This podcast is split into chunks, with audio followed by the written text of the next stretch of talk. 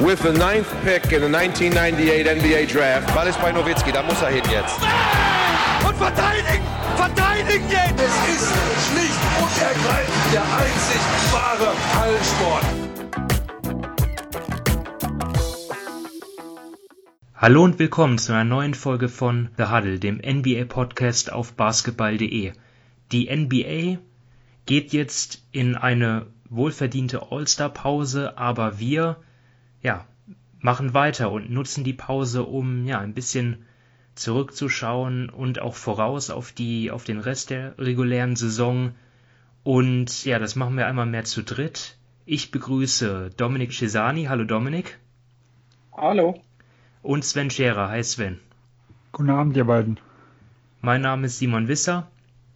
Und ja, während die meisten Spieler äh, sich ihre wohlverdiente Pause gönnen und ja, ein, ein paar wenige nach Atlanta fliegen zum All-Star Day, kann man ja sagen, nicht, nicht äh, Wochenende, sondern ist ja nur ein Tag am Sonntag, wo alles äh, kompakt stattfindet.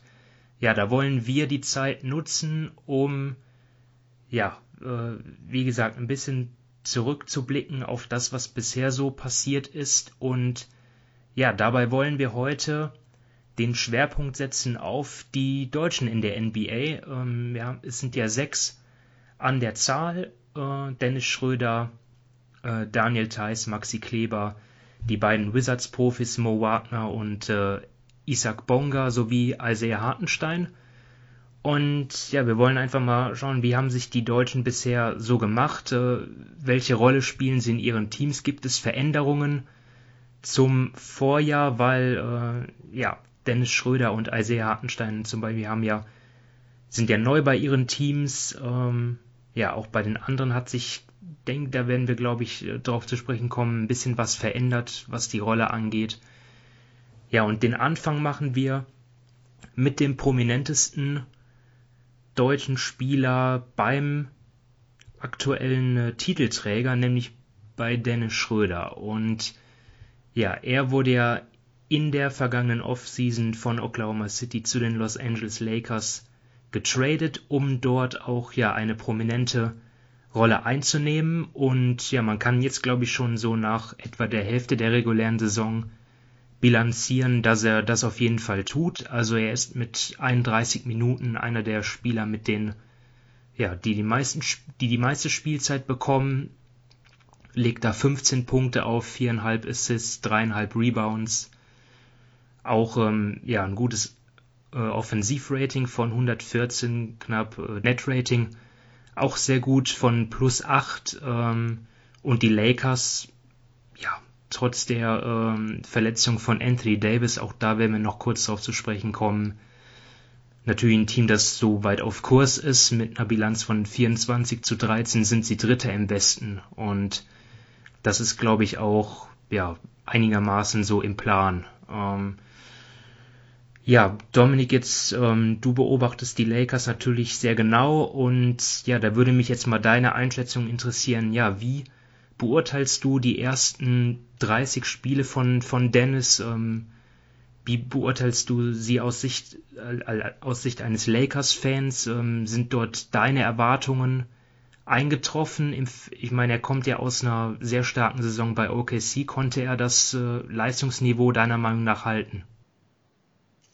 Ähm, ja, also wenn ich jetzt das so insgesamt ähm, sagen würde, dann ist eigentlich schon oder bringt eigentlich das, was ich mir so ein bisschen erwartet hatte, auch vom, ähm, von seiner Klasse, vom Niveau her. Ähm, du hast eh schon seine ähm, puren Statistiken angesprochen. Er trifft jetzt dieses Jahr ähm, den Dreier nicht so gut wie letztes Jahr. Also jetzt dieses Jahr ist er bei 32 Prozent.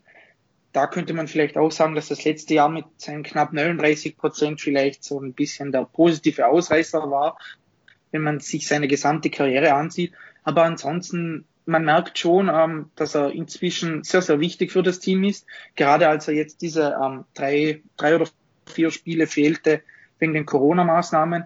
Ähm, es ist einfach so, wenn er spielt, gerade auch, weil er viele Minuten mit LeBron auf dem Feld spielt, dann kann LeBron da ein bisschen entlassen werden, weil dann Dennis ähm, das Ballhandling übernimmt, weil er Druck ähm, auf die Defensive mit seinem äh, mit seinen Drives zum Korb auslöst. Also da ist er schon enorm wichtig und eben gerade weil er da jetzt fehlte, die letzten Spiele, mussten eigentlich immer andere Spieler dann in eine andere Rolle schlüpfen. Also er ist ja normalerweise der, der zweite Ballhändler bei den Lakers nach LeBron. Da er dann ausfiel, mussten dann ja ein Alex Caruso eine Stufe höher, ein KCP eine Stufe höher, Zählen hat ein Tucker musste dann auch wieder vermehrt einspringen und da merkte man dann schon, dass das für die anderen da das vielleicht nicht so ihre Rolle ist. Und deshalb würde ich sagen, dass selbst wenn er dann mal nicht so gut spielt, also wenn er dann, keine Ahnung, mal wirklich ein Spiel hat, wo er gar nichts trifft und so weiter, ist er doch enorm wichtig, eben weil, wenn er spielt, dann auch die alle anderen Spieler in ihrer optimalen Rolle sein können. Und so ist eigentlich auch das Lakers-Team aufgebaut, eben mit den zwei Superstars, um LeBron und Anthony Davis. Dann hast du noch mit Dennis Schröder einen, einen, einen Guard, der dir Punkte ähm, bringen kann, plus dann alle anderen Rollenspieler, die einfach ja in ihrer Rolle gut sind. Das sah man letztes Jahr schon. Da sind ja doch viele ähm, vom letztjährigen Team noch übrig geblieben. Und wenn dann halt die Leute ausfallen, dann merkt man schon eben, dass da manche in eine Rolle schlüpfen müssen, die ähm, so nicht ähm, vorhergesehen ist, was aber insgesamt kein Problem ist, wenn man jetzt das in dieser Saison sieht. Hast es eh schon gesagt, von der Bilanz her, ja, da waren jetzt die letzten Wochen, haben da so ein bisschen Schnittchen geschlagen, da waren dann doch einige Niederlagen dabei, aber das ist jetzt auch nicht weiter schlimm. Ähm, Nochmal ähm, zu Dennis Schröder, was mir wirklich positiv aufgefallen ist, ist seine Defensive. Ähm, da war ich jetzt die letzten Jahre nicht immer unendlich begeistert von ihm, aber ich finde gerade ähm, als On-Ball-Defender macht er diese Saison einen sehr guten Job. Also er übt da wirklich auch, auch guten Druck auf seinen Gegenspieler aus. Ähm, man merkt ihn da auch an, er bringt einfach eine gewisse Athletik schon mit. Ähm, er hat in, äh, lange Arme, große Hände, das ist so ein bisschen wie so bei Rajon Rondo davor. Ähm, die können selbst wenn sie dann geschlagen werden, sage ich mal, können sie trotzdem noch mit der Hand ja den Gegenspieler ein bisschen behindern, eben weil sie so eine ähm, lange Armlänge haben. Das ist schon sehr gut, das gefällt mir bei ihm wirklich. Er hängt sich da auch enorm rein. Eben, er ist ja, man weiß es ja, er ist jetzt nicht der, der größte Spieler, ist er nur, das ist da ein bisschen über 1,80, sage ich mal, oder Mitte 1,80, also er ist jetzt nicht irgendwie ja, 6,5 oder sowas. Er ist auch nicht körperlich mega imposant. Deshalb macht er das schon gut und man merkt ihm auch, finde ich, so ein bisschen im Vergleich zu den anderen Spielern bei den Lakers an. Gerade jetzt seit, ja, sage ich mal, vielleicht so seit Mitte Januar, dass er einfach frischer auch ist. Ähm, die Lakers sind ja gut in die Saison gestartet, aber inzwischen merkt man doch den Leuten an, sie hatten eine enorm ähm, kurze Offseason, sie haben so gut wie nie Training, eben weil sie viele Spiele hatten. Bei ihnen ist ja eigentlich als eines der wenigen Teams noch kein Spiel ausgefallen. Und da merkt man dann auch einfach bei Schröder am, klar, die Abstimmung und so weiter, die kann nicht immer passen, eben weil sie kaum trainieren und das dann ja quasi on the fly machen müssen unterm Spiel. Aber er ist einfach frischer. Er hatte eine längere ähm, Off-Season, er ist fitter und das ist schon, ja, sage ich mal, ähm, enorm fein, eben wenn man da im Normalfall oder im Optimalfall vielleicht auf ihn so als dritte Option zugreifen kann, der dir einfach auch mal ähm, ja Körper bescheren kann, der dir einen Freiwurf zieht mit seinem Tempo. Das ist schon etwas, was dem Team letztes Jahr zum Beispiel abgegangen ist. Klar, ich meine, sie wurden Meister, das ist dann schon, ja,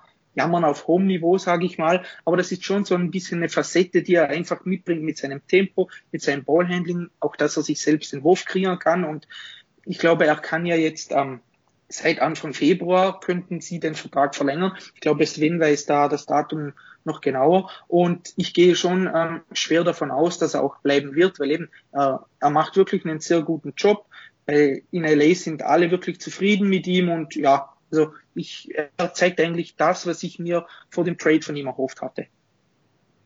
Ja, das ist, du sprichst es an, seine Defense. Ähm da hat er Fortschritte gemacht. Das ist natürlich auch bei den Lakers, äh, die große Ziele haben, natürlich auch wichtig. Dort ist dann auch ein Trainer wie Frank Vogel, der das auch einfordert. Ich will jetzt damit nicht sagen, dass das bei Schröders vorherigen Teams nicht der Fall war, aber bei den Lakers ist dann einfach nochmal besonders wichtig. Äh, die legen ja auch ein, ein Hauptaugenmerk darauf. Sie waren in der letzten Saison top ähm, in der Verteidigung und das wollen sie natürlich auch diese Saison sein. Ähm, und ja, da sage ich, da würde ich nur noch kurz sagen, du hast es eh schon angesprochen, ich, es ist für, für ihn vielleicht auch dieses Jahr einfacher da, ein bisschen aggressiver, ein bisschen forscher zu sein in der On-Ball-Defense, weil er einfach weiß, ähm, im Normalfall wartet in der Backline ein Anthony Davis oder ein, ein Mark Gasol. Du hast ja, einen LeBron, klar. der von der Weak Side kommen kann. Du hast einen Alex Caruso, der ein guter Help-Defender ist. Also da kann er schon, ich sage mal, ein bisschen opportunistischer verteidigen.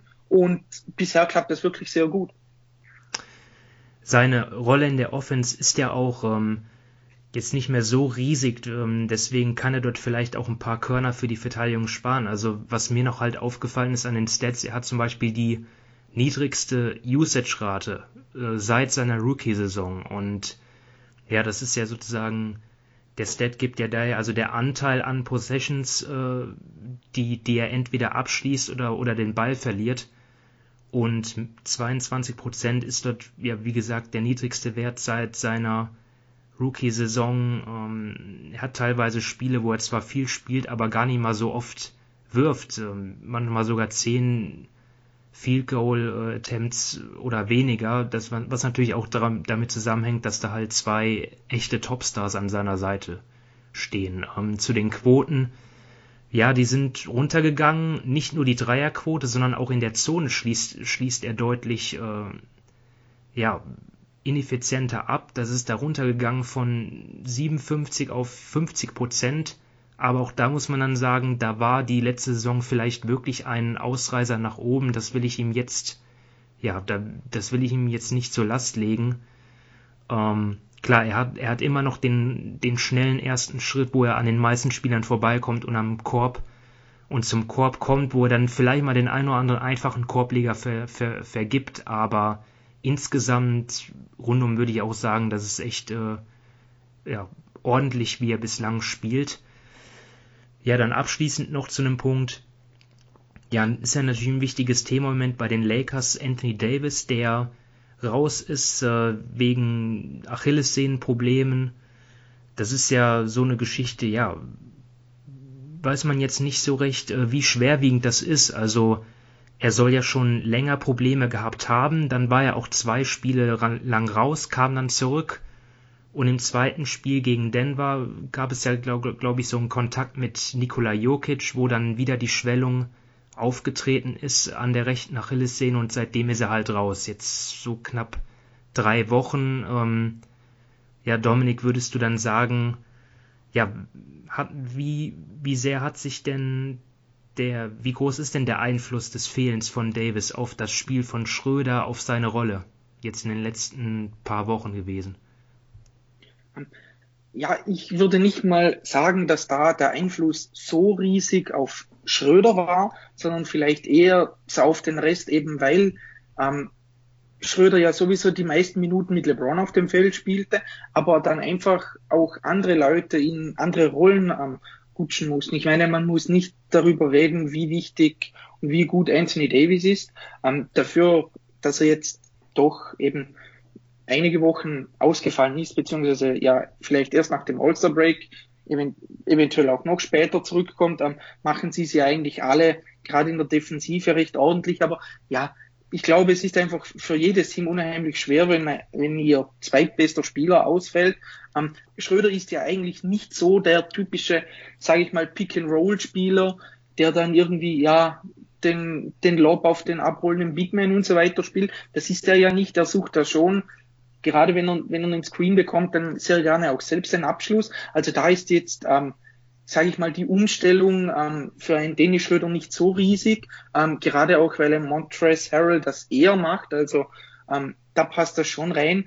Aber ja, ich glaube, gerade eben für Schröder, wir haben es vor kurz angesprochen, ist die größere Umstellung dann eben defensiv und nicht offensiv, weil durch die Verletzung jetzt von Anthony Davis bekommen natürlich andere Spieler ähm, mehr Minuten, eben ein Kel Kuzma rutscht dann rein, ein Montrezl Harrell rutscht rein und so weiter. Und das sind auch gute Spieler, keine Frage, aber gerade defensiv sind das natürlich Unterschiede wie Tag und Nacht zu einem Anthony Davis, der ja, sage ich mal, vielleicht sogar alleine eine, ganze Defensive einfach ja gut machen kann bzw. verändern kann und das ist dann vorher wirklich gerade zu, zu Beginn für einen Schröder unheimlich Fan gewesen. Eben, selbst wenn er einen Fehler macht, da war hinten immer noch Anthony Davis da, der den Ring bewachte und so weiter. Und jetzt, ja, stehen halt teilweise dann ein Kyle Kuzma da oder ein Montrezl Harrell, die einfach schon, ja, alleine von, von ihren körperlichen Fähigkeiten her nicht das mitbringen, was ein Anthony Davis mitbringt. Dazu noch der defensive ähm, IQ. Also ich würde wirklich sagen, das Fehlen von Davis macht auch auf Schröder ein bisschen mehr defensiv den, den, den ein oder den Unterschied, sag ich mal, als offensiv, weil er eben offensiv doch, ja, schon recht unabhängig von einem Anthony Davis sein Spiel aufziehen kann. Ja, Anthony Davis, was mit seiner Verletzung ist, das wird natürlich auch, ja, werden wir natürlich auch genau beobachten, denn er, ja, ist natürlich enorm wichtig für, äh, die, die Lakers, ähm, wenn, wenn sie ihren Titel verteidigen müssen, wollen, dann, dann, dann brauchen sie ihn. Ja, ich wollte jetzt eigentlich äh, mit Maxi Kleber fortfahren, aber ich würde sagen, wir, wir beginnen, machen weiter eben mit, mit Daniel Theiss, damit ich auch Sven mal wieder ins Spiel bringen kann, denn er ist natürlich unser Boston-Experte hier und er kann uns dann einfach mal auf den Stand bringen, wie es bei Daniel Theiss aussieht. Ich meine, die, die Zahlen, ähm, die, die konnte ich auch recherchieren. Also das sind dann 9,3 Punkte, 5 Rebounds, 1,4 Assists und ein bisschen mehr als ein Block pro Spiel halt in 24 Minuten. Und er ist ja sozusagen die Konstante die Saison bei den Celtics, die ja auch Probleme hatten mit, mit Covid äh, dort betroffen waren. Aber Thais hat wirklich fast jedes Spiel gemacht. Und ja, in seiner vierten Saison, ja, wie schon in, der, in 2019-20, meistens auch der Starter. Ähm, es gibt aber ja eine Veränderung, die jetzt nicht mal unbedingt auf ihn, an ihm liegt, sondern einfach an dem, an dem Kader der Celtics. Und zwar ist es so, dass er ja jetzt irgendwie auch eine andere Rolle hat. Also letzte Saison ja meistens als Center gespielt diese Saison ähm, steht zwar bei, zum Beispiel bei Basketball Reference auch, dass er 100% äh, auf, auf der 5 spielt, aber so richtig zutreffend ist das ja nicht. Also wenn er ähm, mit Tristan Thompson zusammensteht, was oft der Fall ist, weil die Celtics einfach nicht so breit besetzen auf den Flügeln, ja, da ist Thais eigentlich derjenige, der dann auch äh, eher draußen agiert und man sieht es auch an den Stats, also er nimmt 0,6 Dreier mehr pro Spiel, ähm, holt 1,6 Rebounds weniger und das liegt einfach daran, dass er einfach weiter weg vom, vom Korb halt agiert. Ähm, ja, Sven, wie beurteilst du, wie, wie beurteilst du dort seine Entwicklung und wie er dort mit diesem, mit dieser leicht geänderten Rolle zurechtkommt? Ja, also es war nicht allzu leicht, der Saisonstart. Ähm, wie du es angesprochen hast, im letzten Jahr war er oft der einzige Big und hat neben drei Flügelspieler und einem Guard gespielt. Äh, in diesem Jahr viel neben Tristan Thompson. Und äh, an beiden Enden hat sich dadurch seine Rolle schon deutlich verändert. Defensiv musste er deutlich mehr am Perimeter verteidigen. Grundsätzlich gehört das schon zu seinen Stärken. Also äh, das kann er deutlich besser wie viele andere Bigs. Aber wir reden halt davon, wenn ein Center am Perimeter verteidigen kann, äh, dafür, dafür ist er relativ gut für einen, sag ich mal, Forward-Flügelspieler. Und gegen die musste er ja dann häufiger auch antreten. Äh, da hat er dann schon nochmal äh, etwas größere Probleme. Und ähm, offensiv äh, ist er viel mehr an der Dreierlinie gewesen oder auch in der Midrange. Äh, unterm Korb hat er ein Career Low, was seine Abschlüsse angeht. Also nur mal als Beispiel. Im letzten Jahr hat er fast 50 Prozent seiner Abschlüsse direkt äh, am Ring genommen. Dieses Jahr waren es nur noch knapp 30 Prozent. Äh, und das ist natürlich schon ein Riesenunterschied. Und äh, da hat, diesen Job hat er aber schon solide gemacht, das muss man ganz klar sagen. Äh, Im letzten Jahr musste man ja häufiger kritisieren, gerade in den Playoffs, auch gegen Philadelphia, dass er den Dreier oft verweigert hat. Also Embiid hat ihn da zum Beispiel sehr, sehr häufig offen stehen lassen und Thais hat oft gezuckt, aber dann nicht abgedrückt. Ähm, und das ist schon besser geworden. Äh, respektiert wird er immer noch nicht richtig. Also er wird immer noch sehr, sehr häufig draußen stehen gelassen und äh, andere werden gedoppelt und sein Wurf wird billigend in Kauf genommen. Aber er nimmt diese Dreier jetzt, er zögert auch nicht mehr, also auch im, im Saisonverlauf äh, hat er sich da deutlich, äh, deutlich geändert. Anfang der Saison hat er immer noch mal überlegt, hat noch mal nach einer zweiten Option gesucht. Mittlerweile ist oft so, er täuscht sogar den Swing Pass dann irgendwo an, nimmt aber dann trotzdem den Dreier. Äh, und das ist, das ist was, was wir im letzten Jahr oder Anfang des Jahres ganz, ganz selten gesehen haben. Also ist dann Man sieht es ja auch an den Quoten. Die ersten neun Spiele hat er vier von 20 Dreier getroffen, seitdem 42 Prozent. Genau, im Januar, glaube ich, 52, im Februar hat er sich dann auf 7,38 dann wieder eingependelt äh, und 37 ist auch so sein Saisonschnitt. Äh, also das ist vollkommen in Ordnung. Wie gesagt, Problem ist halt immer noch, dass er nicht wirklich respektiert wird äh, und dass er damit nicht wirklich für Spacing sorgt. Aber wenn das zumindest hm, häufiger bestraft wird, ist das ja besser, wie wenn er entweder kaum trifft äh, oder grundsätzlich den, den Pass sucht, weil das ist halt, wenn die anderen dann vier gegen fünf spielen, auch relativ schwierig, diesen Pass anzubringen.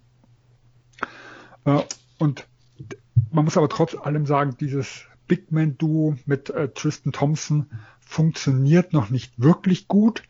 Also sie sind hier, was das Netrating angeht, äh, ausgeglichen und auch die Defensive, die eigentlich in der Theorie äh, dadurch funktionieren soll, ist deutlich schlechter, wie wenn Thais mit Flügelspielern oder mit, äh, also auch mit äh, Ogilvy statt Tristan Thompson ähm, auf dem Feld steht. Äh, und nur mal als Beispiel, also wenn, wenn die Starting Five mit, mit Kemba, mit äh, Brown, Tatum, mit Thais und mit Tristan Thompson dasteht, äh, dann sind sie bei, wo habe ich es mir, äh, bei plus 1,5 und wenn Ogilvy mitspielt, bei plus 39,5. Das ist natürlich jetzt bei kleiner Sample Size äh, extremer Unterschied, aber man sieht einfach grundsätzlich, dass er als Center weiterhin besser funktioniert und dass wenn äh, in Boston mal alles fit ist und auch Markus Smart wieder zurückkommt, dass er dann hoffentlich wieder etwas häufiger in seine gewohnte Rolle reinkommt und dementsprechend ist er, obwohl er die meisten Lineups mit Tristan Thompson spielt, ist er in Boston derjenige mit dem besten On-Off-Wert. Und das macht er überwiegend äh, in den Minuten, wo er alle, als alleiniger Big Man drauf ist und halt die Flügelspieler um sich hat und wir dann eher so das System vom letzten Jahr mitsehen. Also im Großen und Ganzen muss ich halt sagen, er ist ein wirklich perfekter Rollenspieler auf der 5. Ähm, also wenn ich, es wird ja in Boston oft gesagt, das ist so die Schwachstelle, da, da sollte man immenses Upgrade holen, da sollte man traden. Aber wenn er die Schwachstelle ist, dann ist das zumindest eine solide Schwachstelle. Dann würde ich da nicht sagen, dass das eine große Lücke irgendwo ist.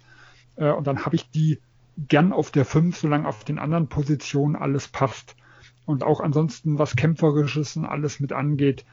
Ähm, da ist er ein absoluter Vorzeigeprofi.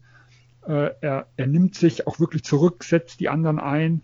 Wir sehen ihn beim, bei Assists sehr, sehr häufig mit Handoffs. Also es werden keine wilden Dinger irgendwo gespielt. Also entweder ein Handoff oder er lässt halt, wenn er an der Dreilinie den Ball bekommt und er sieht einen anderen offenen, dann wird der Ball weiterlaufen lassen. Ähm, also trotz der schwierigen Situation hat er meiner Meinung nach eine noch bessere Saison wie die letzten Jahre.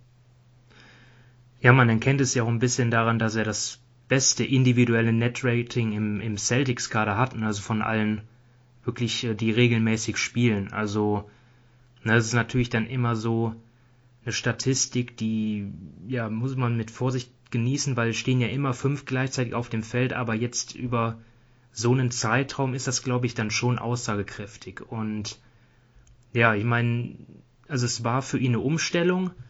Ähm, das hat er, das hat er auch selber äh, gesagt, ähm, dass er halt vorher als Center ja eigentlich nur Pick and Roll gespielt hat. Also nicht, also, so hat er es nicht gesagt, aber es ist ja so fast äh, wirklich oft das Pick and Roll gespielt hat und nun ist er halt eher der Floor Spacer und Cutter und ja, ähm, also es hat für ihn ein bisschen gedauert, in die Rolle reinzufinden, hat er selber gesagt, aber er hat das auf jeden Fall sehr gut gemacht. Und ja, wenn du sagst, dass er dann nicht so respektiert wird draußen, das Wichtigste ist, ähm, einfach das dann zu bestrafen. Also ähm, das, da fällt mir jetzt auch ein Spiel gegen die Wizards ein, das ist noch nicht so lange her, wo er dann ja das Pick and Pop gespielt hat und dann in der Mitteldistanz freistand und der dann wirklich äh, in drei Angriffen in Folge dann getroffen hat.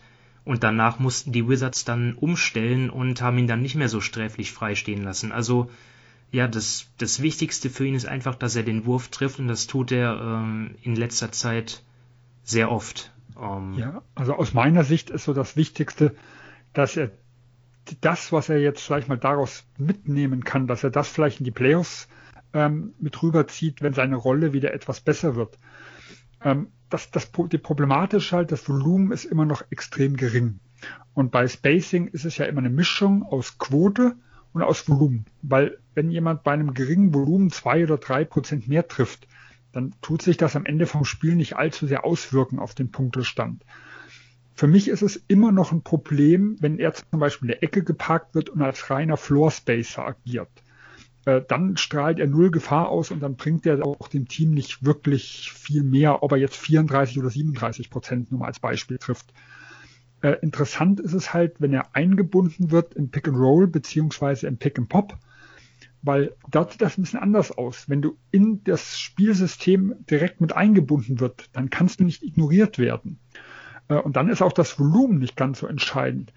Weil wenn einfach der Gegner von vier Pick and Rolls äh, immer mal befürchten muss, dass vielleicht einer, äh, dass er bei einem rausgeht und einen guten Dreier bekommt und den äh, solide trifft, dann wird auch das Pick and Roll ein bisschen schwieriger zu verteidigen, weil sich halt der Gegner nicht nur auf das Abrollen konzentrieren kann, wie jetzt zum Beispiel bei einem Clint Capella äh, oder bei einem DeAndre Jordan, wo es immer früher war, sondern man muss halt immer im Hinterkopf behalten, okay, selbst wenn er effektiver ist äh, im Abrollen, kann er auch rauspoppen, kann dann den, den freien Dreier bekommen. Äh, und das ist so eine Unsicherheit in der Verteidigung, die einfach nochmal viel hilft. Und selbst wenn man dann ja nachher rausgeht und den Dreier erschwert, dann werden ja anderswo wieder Räume frei, die er halt dann durch ein Passspiel irgendwo finden kann oder wo er dann gleich halt nochmal ein Handoff hinterherlaufen kann. Okay, also ja, sehr positives Zwischenfazit äh, zu Daniel Theiss und ich glaube, ähm, das können wir so auch sagen über Maxi Kleber, der bei den Mavs, ja, ich glaube, man hat es gesehen während seiner Abwesenheit, äh, wie wichtig er für die Mavs ist. Er war ja derjenige, jetzt von den deutschen Spielern, die, am, die es am härtesten getroffen hat, ähm, nämlich auch, ja, an, an Corona zu knabbern gehabt hat, im Wochen, in, im Januar drei Wochen außer Gefecht war, ja, zu Hause gewesen, dann natürlich in Quarantäne und konnte nicht trainieren. Das hat man auch dann wirklich gesehen, als er zurückkam. Da brauchte er ein paar Spiele, um wieder reinzukommen. Also er hat auch schon von den 34 Spielen eben 12 verpasst. Ähm, aber wenn er gespielt hat, dann war es doch meistens recht gut. Also wenn man sich die, die Stats ansieht, ähm, dort hat er zwar ähm, ja, das, das, da, da hat er jetzt zwar zum Teil ein paar Rückschritte gemacht, ähm, aber immer noch sind es sieben Punkte und knapp fünf Rebounds in 26 Minuten.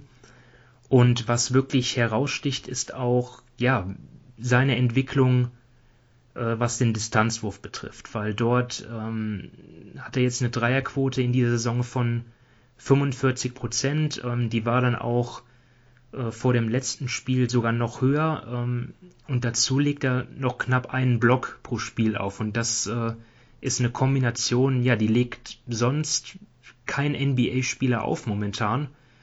Ähm, bis auf Jared Allen, der hat 50% Dreierquote, aber ja, wirft nur 0,2 pro Spiel. Also das ist, äh, ja, Kleber ist dort wirklich einer, der, der, der beides beherrscht und gerade bei den Dreiern seine Entwicklung, wenn man das sieht, äh, über die vier Jahre in, in seiner ersten Saison 31 Prozent von draußen getroffen, dann in der zweiten 35, dann 37 und jetzt halt 45 Prozent. Dazwischen lag halt ja eine Playoff-Serie gegen die Clippers, wo Kleber ja in der letzten Saison ja auch sehr selbstkritisch war und gesagt hat, ich habe äh, ja hat dort überhaupt nicht reingefunden in die Serie, vor allem offensiv und ähm, hat dem Team damit wehgetan, weil er einfach dort nur ja, 33 Prozent getroffen hat aus dem Feld und 19 Prozent Dreier, aber er hat dort wirklich ja sich wirklich gesteigert jetzt wieder und gezeigt, dass das nur ein negativer Ausrutscher war und er bekommt zwar weniger Würfe in der Vorsaison, aber ist ähm, auf jeden Fall effizient und natürlich auch durch seine Verteidigung sehr wichtig, ähm, meiner Meinung nach. Also vielleicht sogar der Beste im ganzen Kader, weil er mehrere Positionen verteidigen kann. Ähm, guter Shotblocker ist mit seinem Timing, ähm, ja, mit seiner Vertikalität, die er dort einsetzt. Also ja, kann ich eigentlich nur Positives sagen. Ähm, Dominik, hast du Mavs-Spiele gesehen? Kannst du was zu Kleber sagen? Nur noch eine kurze Frage. Wenn du sagst, er wäre vielleicht sogar der beste Defensivspieler bei den Mavs, spricht das für ihn oder eher gegen Dallas? Spricht, glaube ich, für Kleber. Also nee, das war, das war nur eine sarkastische Frage. okay. Dallas hat ja einfach, Dallas hat ja wirklich keine gute Defense und man weiß es ja, sie haben da ein paar. Ja, ich meine, Josh Richardson ist auch nicht übel eigentlich. Also, natürlich. Ja, bei, aus dem werde ich sowieso nie schlau werden, aber das ist wieder ein anderes Thema. Ja. Aber nee, also ich kann wirklich dir eigentlich beim, ja, eigentlich nur zustimmen. Also so Kleber ist so ein bisschen, klar, er ist ein anderer Spielertyp als Thais, aber es ist einfach, ich finde, die Leute sind unheimlich wichtig für ihre Teams. Ähm, das sind solide Rollenspieler, das ist eh schon angesprochen. Ähm, als er da mit, mit Corona raus war, ich habe das mal angesehen, da war er ja elf Spiele raus.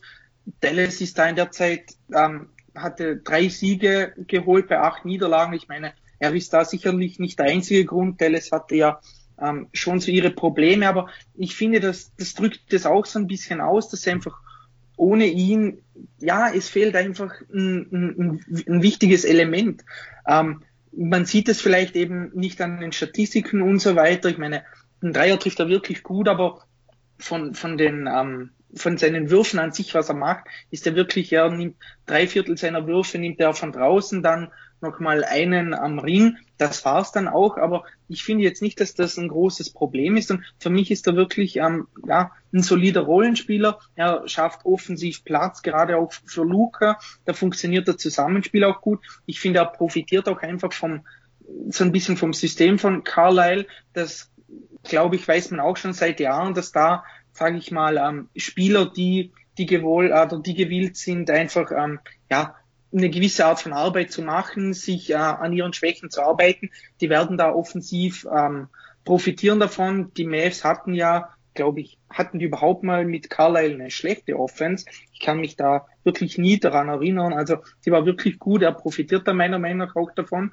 Und defensiv, ja, ich glaube, da macht er auch einfach seinen Job. Ähm, er, er kann auch rausrücken. Er ist jetzt klar körperlich auch nicht der imposanteste, sage ich mal, aber trotzdem, er steht da auch ähm, seinen Mann und ich glaube ehrlich gesagt würde er da vielleicht auch ein bisschen besser aussehen oder vielleicht noch besser aussehen, wenn Porzingis da mal ein bisschen so in, in, in Tritt kommen würde, aber ansonsten ja, also finde ich auch, dass, dass er seine Sache gut macht. Was mich wirklich auch interessieren würde, ist, du hast es, du hast ja gesagt, dass kurz nach seiner Corona-Erkrankung oder eigentlich danach die paar Spiele braucht er wieder eine gewisse Zeit, um da so ein bisschen reinzukommen. Und da würde ich mich schon interessieren, inwiefern oder wie sehr da die Spieler dann einfach geschwächt sind. Nicht nur, dass sie einfach zwei Wochen nicht trainieren konnten, sondern wie die Krankheit, sage ich mal, auch so ein bisschen körperlich sonst so reinhaut, oder? Also das ist immer noch so ein, ein Punkt, der ein bisschen unerforscht ist oder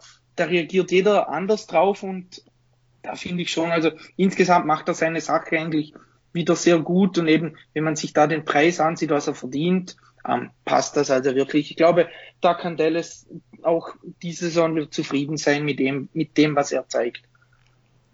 Ja, also ich finde ihn defensiv auch recht überzeugend und ich glaube, es ist kein Zufall, dass zum Saisonstart sie eigentlich defensiv überrascht haben. Dann sind sie abgefallen, ich glaube sogar bis auf Platz 30 äh, wo er gefehlt hat. Und äh, jetzt zieht das langsam wieder ein bisschen an mit Kleber. Also da finde ich ihn eigentlich äh, so mit am besten. Vielleicht bevor wir ihn nur loben. Ähm, es sind auch zwei, drei Dinge, die, ja, ich sag mal, wofür er vielleicht jetzt nicht kann, aber die mich, äh, also die, die, wo ich sagen würde, er wäre jetzt in Dallas vielleicht äh, in der Rolle des Bankspielers etwas besser aufgehoben, für jemand, der dann auf der 4 und auf der 5 einspringen könnte. Ähm, das eine in dieser Saison finde ich im Vergleich zum letzten Jahr, wie gesagt, da kann natürlich auch die Erkrankung mit einer Rolle spielen. Ähm, abgesehen vom Dreier jetzt nicht so aggressiv. Also er geht nicht mehr ganz so viel äh, ans Brett äh, und äh, finde ich strahlt da nicht mehr so viel Gefahr aus. Und das ist zusammen mit Christoph Porzingis halt ein Problem, weil der natürlich auch viel draußen ist.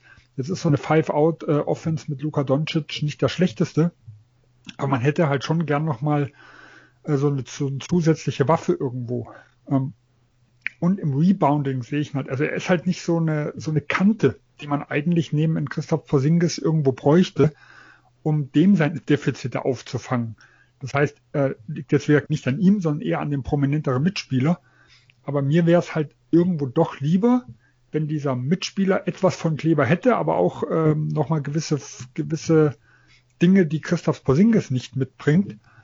Und ähm, Maxi Kleber dann zum Beispiel sowohl mal als Small Ball Fünfer wie auch auf, als Vierer, je nach Matchup, sehr, sehr viele Minuten von der Bank irgendwo abreißen würde, weil ich mir noch nicht ganz sicher bin, ob diese Paarung Kleber-Porzingis für beide so das Optimum ist. Aber siehst du dann nicht eher, oder ich meine, da hast du vollkommen recht, aber ich sehe dann eher das Problem an der Kaderzusammenstellung und weniger an Kleber, eben wenn du sagst, ähm, dass da das Zusammenspiel mit Porzingis und so weiter nicht ideal ist, was ja auch stimmt. Ähm, aber sie haben ja oder jetzt nicht wirklich jemanden, den du, ich sage ich mal, neben einfach Porzingis da reinstellst, der dann quasi ihn in seinen Sachen super ergänzt, damit dann eben ähm, Kleber mehr von der Bank aus arbeiten kann. Ich glaube, das ist einfach so ein bisschen generell das Problem bei Dallas, dass sie da vielleicht auf den größeren Positionen nicht, ja, sage ich mal, die Spieler haben, die optimal zueinander passen. Nee, das war jetzt auch nicht als Kritik an Kleber selber, sondern äh, an der Gesamtsituation, die noch nicht für mich noch nicht hundertprozentig ist. Äh, ich glaube, Kleber aus den Möglichkeiten, die er hat, man kann nie sagen das Maximum, aber holt er immens viel raus. Ich hätte eigentlich nicht gedacht, vor ein paar Jahren, wo er in die Liga kam, dass er ein so guter Rollenspieler irgendwo wird. Äh, und wie gesagt, ein sechster Mann zu sein, der so äh, auf, auf verschiedenen Positionen äh, gut brauchbar ist und auch 25 Minuten vielleicht irgendwo abreißt, das ist nichts, wofür man sich dann irgendwo schämen müsste in der Hinsicht, sondern es geht mir jetzt rein um dieses, um dieses Pairing und man kann natürlich auch sagen, äh, das liegt A an der Zusammenstellung, B auch an der auch verletzungsbedingt vielleicht fehlenden Weiterentwicklung von Christoph Porzingis. Denn wenn er vielleicht ein bisschen kräftiger äh, werden könnte, wenn er so ein bisschen die ja seine Schwächen äh, aus, äh, ausmergeln würde, was wie gesagt sehr, sehr schwierig ist bei seiner Verletzungshistorie und bei seinen Ausfällen, dann wäre vielleicht dieser kantige Spieler neben ihm gar nicht so wichtig, wie es halt momentan noch aus meiner Sicht noch ist. Ja, so die Erwartungen, äh, als er in die Liga kam, die dort an ihn, in, in ihn gesetzt wurden, die hat er auf jeden Fall übertroffen. Vor allem, weil er auch ähm, ja wirklich ja weitgehend äh, also verschont war, vor allem von schweren Verletzungen. Also das, das vergisst man ja schon fast vor seiner NBA-Zeit, wie oft er dort wirklich äh, verletzt war und lange verletzt war. Und das war ja auch eine Sorge und, und, und die Mavs, der, der medizinische Stab hat sich dann ja auch um ihn gekümmert, ähm, ja, und auch äh, mit ihm an, am Körper gearbeitet, damit er diese langen NBA-Spielzeiten durchhält. Und das ist, ja, das haben sie das hat er und das haben die Mavs gut geschafft und ich glaube, sie wären froh, wenn sie das mit Porzingis auch mal schaffen könnten, dass er auch etwas standhafter wird. Ähm, ja, also ihr habt auch schon alles gesagt. Natürlich hat Kleber auch dort seine seine Limits, aber ja, liegt weniger an ihm. Ich glaube, die Mavs vermissen auch den alten Dwight Powell zurück, äh, der ja auch nicht, ja, eigentlich auch nur ein Schatten ist von dem, was er vor seinem, was hatte er, Achillessehnenriss. Ähm, da ist ja von der Explosivität her ja auch einiges weggegangen. Das tut den Mavs natürlich auch weh. Ich glaube, ähm, ja, so mit Kleber, der mehr draußen agiert und Dwight Powell, der ja, der athletische Mann, der dann mit Luca das Pick and Roll spielt und dann ähm, ja am Korb finde ich, ich glaube, das fehlt Dallas schon. Ähm, aber ja, wie gesagt, nichts, äh, was man jetzt Kleber anlasten kann. Ähm, ja, ich glaube, es ist Zeit weiterzugehen und ähm, wollen dann noch auf die beiden Wizards-Profis zu sprechen kommen. Und ja, Mo Wagner, das ist ja wirklich ein Auf und Ab auch diese Saison, weil ja, er hat wirklich in den letzten Wochen erst so seine Chance bekommen. In den ersten 23 Spielen, da hat er insgesamt nur 140 Minuten bekommen zwölfmal ganz ohne Einsatzzeit geblieben. Ähm, ja, am Ende, Ende Dezember ja, haben die Wizards ja auch dann entschieden, die Teamoption für sein viertes Jahr nicht zu ziehen. Also Mo Wagner wird dann auch kommenden Sommer unrestricted free agent und kann dann ja sich sein Team aussuchen, ähm, falls es Angebote gibt. Ja, dann ist Thomas Bryant Anfang Januar mit einem Kreuzbandriss ausgefallen. Dadurch hat sich äh, Moos äh, Situation nicht unbedingt geändert. Die Wizards haben dann kurze Zeit später Alex Len verpflichtet, der dann gestartet ist, aber ja, die Wizards haben dann eine Umstellung gemacht und seit Mitte Februar ist Mo Wagner jetzt äh, Teil der Starting Five, ähm, gemeinsam mit Garrison Matthews, der auch neu reingekommen war und ja, seitdem haben läuft's bei den Wizards. Dort haben sie wirklich, was haben sie, acht von elf Spielen gewonnen seitdem. Ähm, Coach Scott Brooks hat auch äh, Wagners Einstellung gelobt er spielt zwar selten mehr als 20 Minuten, aber wenn, dann macht er es eigentlich immer gut, was so das Scoring zumindest angeht. Da hat er mal 21 Punkte gemacht ähm, gegen, gegen die Clippers, 15 gegen die Rockets, dann 11 Punkte gegen Boston, zuletzt 12 Punkte in nur 12 Minuten gegen Minnesota. Also er nutzt dort seine Chance. Jetzt im letzten Spiel auch 12 Punkte gemacht, wieder gegen die Clippers. Also ja, ähm, damit war jetzt nicht unbedingt zu rechnen, aber ja, wie groß ist denn der Einfluss wirklich von, von, von Wagner auf, auf, die, auf die Wizards? Ich meine, ähm, ja, man muss ja wirklich sagen, seitdem, seit dieser Änderung läuft es, Sven. Ja, gut, wir reden natürlich von einer kleinen Sample-Size in der Hinsicht und du hast ja gesagt, er spielt noch nicht allzu viele Minuten. Ähm, also für mich ist erstmal, wenn ich über Moritz Wagner rede, wir reden hier eigentlich vom, vom Leistungsniveau her in einem guten Team über einen Backup-Big. Also ich würde ihn jetzt nicht, also zumindest noch nicht, ähm, ins Potenzial, also Potenzial sehen, dass er ein wirklich solider bis guter Starter in einem guten Team sein könnte. Äh, offensiv halte ich relativ viel von ihm. Äh, er ist schon dort ein relativ moderner Big. Also ich finde, er ist im Pick and Roll sehr, sehr gut. Er setzt auch solide äh, Screens äh, kann absinken, es trifft eigentlich hochprozentig aus Mitteldistanz und ja, noch nicht optimal aus der Dreierdistanz, aber ich denke, das Potenzial ist definitiv da. Äh, von dem her, da, da habe ich eigentlich nicht viel zu meckern. Ähm, Gerade bei, bei Big Men, also bin ich ja gar nicht so kritisch, wenn jetzt jemand nicht allzu viel den, den Wurf für sich selber kreiert, weil abgesehen von den elitären Centern äh, ist es mir lieber, wenn man dann halt der Finisher irgendwo ist, egal ob per Lob-Anspiel oder halt per Catch and Shoot. Äh, und in der Hinsicht, glaube ich, ist er wirklich ein guter Backup, der halt aufgrund der Situation in Washington momentan halt zum Starter befördert wurde. Und da muss man natürlich auch ehrlich sein, die Konkurrenz nicht allzu groß ist. Defensiv, äh, ich habe jetzt ein bisschen Washington gesehen, nicht so viel, deswegen ist es immer äh, ganz, ganz schwer zu beurteilen. Äh, aber nach allem, was ich so höre und was ich halt in dem kleinen Sample Size sehe, da bin ich halt nicht allzu begeistert. Ich glaube, er ist kein guter Ringbeschützer. Ähm, er ist nicht wirklich jemand, der am Perimeter äh, sehr, sehr gut verteidigen kann. Also da gehört er nicht zu den modernen äh, Big Men so der Liga, die halt äh, eines von den be beiden Dingen halt schon eigentlich sehr, sehr gut können müssen. Äh, rein statistisch hat er einen positiven Einfluss auf die Defense. Äh, wir reden aber natürlich auch von der Washington Defense, das muss man ganz klar sagen. Und ich würde ihn halt, ja, ich würde ihn vielleicht gerne mal in einer anderen Situation sehen, weil in Washington ist defensiv natürlich alles vogelwild. Ich weiß nicht, ob jetzt sein, äh, ob er jetzt vielleicht in einem anderen Team, das etwas, äh, wo er etwas bessere Defender um sich hat, die dann auch vielleicht die Penetration schon etwas besser verteidigen können und wo er dann in der Mitte nicht, nicht ganz so hilflos äh, ist äh, und quasi alles ausputzen muss, ob er da nicht vielleicht ein bisschen besser aussehe. Ich nehme jetzt mal ein Beispiel, der so vom Typ her ein bisschen ähnlich ist, auch wenn er ein bisschen mehr Dreier nimmt und auch ein bisschen höher prozentig trifft. Das ist jemand wie ein Frank Kaminski.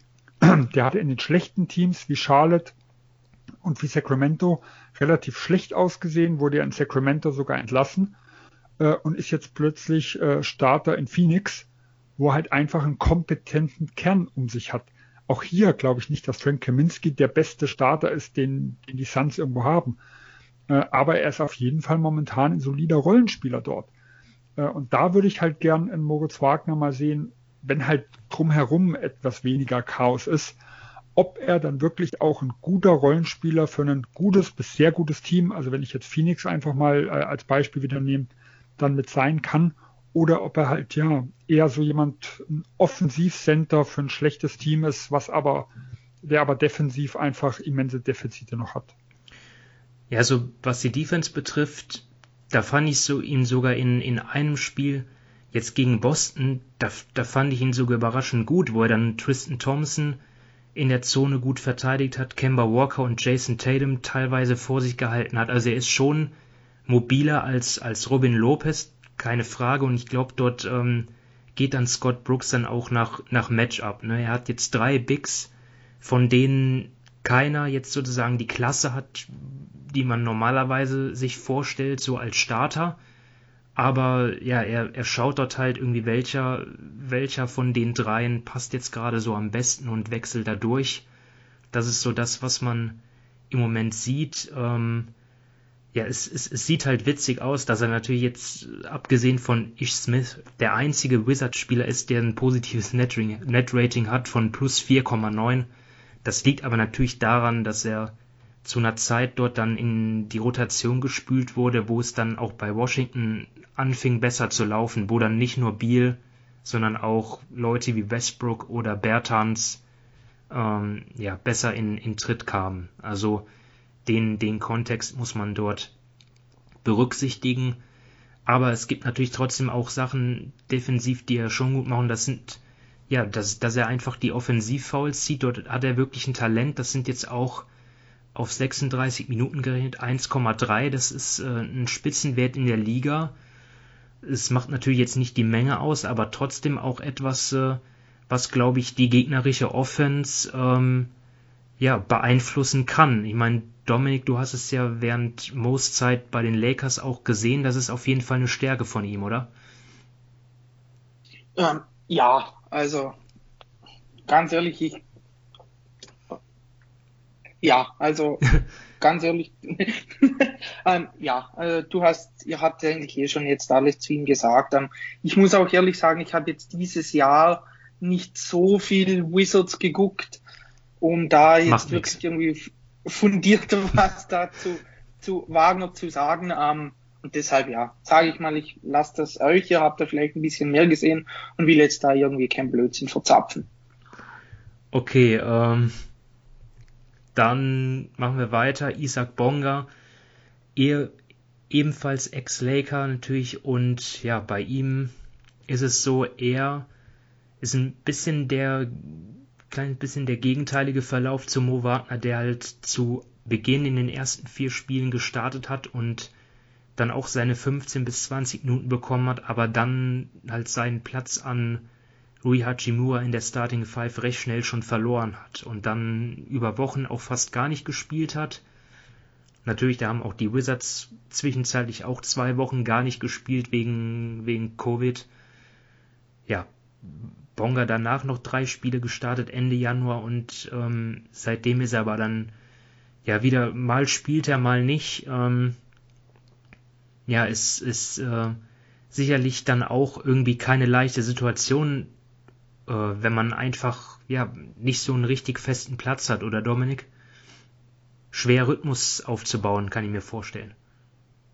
Ja, also das definitiv und eben, wenn du schon so, so ein Spieler bist, der jetzt, ja, ich sag mal, ein bisschen roh ist und das ist er ja immer noch. Ich meine, er wurde ja damals von den Lakers gepickt, das war schon eine riesige Überraschung und da wusste man auch eben, ja, er braucht einfach Zeit, er ist unheimlich roh und jetzt sieht man es auch bei Washington, du hast es eh schon gesagt, wenn du dann am Anfang spielst und so weiter, dann ist das Team nicht gut, dann musst du raus und dann, ja, spielst du vielleicht, ja, ich sag mal, Montag zehn Minuten, dann spielst du am Mittwoch gar nicht, ähm, am Freitag dann wieder 20, dann spielst du wieder zwei Spiele gar nicht. Also da irgendwie dann wirklich seinen Rhythmus zu bekommen und immer seine Leistung ähm, abzurufen, ist unheimlich schwer. Aber ähm, ja, ich sag mal, so schlimm es ist, es ist einfach in der NBA so, wenn du so, wenn du nur so unregelmäßige Minuten bekommst, dann musst du einfach in diesen Minuten überzeugen. Es ist ein, ein, ja, sag mal, ein wirklich ein sehr, sehr hartes Business, gerade eben für so einen Spieler wie ihn, der einfach, ja, noch roh ist und gewisse Schwächen hat. Und wenn du da halt, ja, vielleicht nur dreimal alle sieben Spiele oder so spielst und dann nur für eine, ähm, ja, nur, nur für wenige Minuten, dann, dann muss das einfach klappen, dann erhöhen sich vielleicht auch deine Minuten, aber wenn du dann da nicht lieferst, sage ich mal, dann kann der, dann kann der Trainer ähm, ja immer schnell sagen, ja, siehst du, blöd gesagt, darum spielst du nicht. Das ist dann zwar ähm, schon recht unfair, da muss man auch so ehrlich sein, aber ja, ich sage einfach, für, für, für ihn ist das wirklich eine, eine schwierige Situation und ich weiß nicht, ob er da jetzt in dieser Saison noch irgendwie rauskommt, außer er wird wirklich jetzt unheimlich konstant und bringt in diesen paar Minuten, die er da alle paar Spiele mal spielt, ja, seine Leistung. Aber das ist sehr, sehr schwierig. Die Situation in Washington passt auch für ihn, glaube ich, dieses Jahr nicht so wirklich. Ähm, er hat A, sagen wir mal, junge Hoffnungsträger, so als Konkurrenz. Äh, du hast Simon schon angesprochen mit Rui Hachimura, der halt einfach als neunter Pick äh, einen ganz anderen Stellenwert in Washington hat und eine Priorität hat. Dann mit Danny Afdia, der diesjährige äh, auch neunte Pick, der natürlich auch in der Förderung deutlich weiter vorne ist. Äh, und dann müssen sie halt auch noch gucken, weil am Anfang des Jahres haben sie zum Beispiel häufiger in Russell Westbrook mit wenig Spacing aufs Feld gebracht. Also hat Tyron Smith neben ihm gespielt. Dann haben sie auch Robin Lopez, äh, der auf Center viele Minuten auch zwangsweise abreißen muss, der Non-Shooter ist. Äh, und neben Westbrook kann man halt nicht viele Non-Shooter haben. Das heißt, jemand wie ein Garrison Matthews ist in Washington derzeit einfach wichtiger wie ein Isaac Bonga, weil er halt bei höherem Volumen 40 Prozent seiner Dreier trifft und halt auch irgendwo Gefahr bringt äh, und für Spacing sorgt. Und Bonga trifft zwar mit 34,5 prozentual relativ gut die Dreier, aber die Sample Size ist ja so mickrig bei 22 Spielen und 1,3 Versuchen. Er tut halt nicht wirklich Gefahr ausstrahlen. Und das war eigentlich, ich glaube, weder in LA noch letztes Jahr in Washington war das so. Äh, und seine Qualität, äh, ja, ist halt, also, wenn er halt offensiv äh, so eine Schwäche ist, dann passt das halt in dem Kader momentan nicht wirklich. Trotzdem habe ich jetzt auch öfters gehört, dass er schon bei einigen anderen Teams begehrt sein soll, so sind zumindest die Gerüchte. Ähm, und ich verfand ihn auch eigentlich, wenn ich mal gesehen habe, so als One-and-One-Verteidiger ganz gut.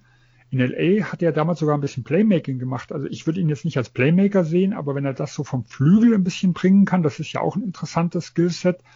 Äh, und dann ist halt ganz klar, woran es irgendwo hängt, äh, der Dreier. Wenn der über die Jahre halbwegs solide bis gut werden kann, ich glaube, dann ist er schon ein Spielertyp, der in der NBA sehr, sehr wichtig sein kann. Äh, ich nehme mal ein Beispiel, äh, Royce O'Neill von den Utah Jazz. Der hat vor ein paar Jahren, war der auch ein guter On-Ball-Defender, äh, hat aber einen sehr, sehr wackeligen Wurf noch gehabt und galt da als absolute Schwachstelle in der Hinsicht. Und der hat sich momentan zu einem elitären Rollenspieler entwickelt. Ich will jetzt nicht sagen, dass ein Bonga das so eins zu eins umsetzen kann. Aber so vom reinen Skillset her ist er schon, geht er schon ein bisschen in die Richtung. Ja, passieren äh, kann viel. Halt, genau, ja. Nur wenn halt das, das äh, Spacing und der Wurf nicht kommt, dann ist er halt als, das ist halt wirklich ein Problem als Flügelspieler. Äh, dann muss man halt ein Team um sich haben, was irgendwo perfekt passt. Also wir sehen es momentan bei Bruce Brown äh, in Brooklyn, der, obwohl er da jetzt äh, nicht als der klassische Spacer irgendwo gilt, der aber einfach vier Leute drumherum hat, die das Spacing bringen und der momentan defensiv als Lockdown-Verteidiger am Flügel eingesetzt wird und offensiv, sag ich mal so im, im Dunker-Spot als quasi Center mit drin ist. Aber diese Situation, die findet man halt ganz, ganz selten.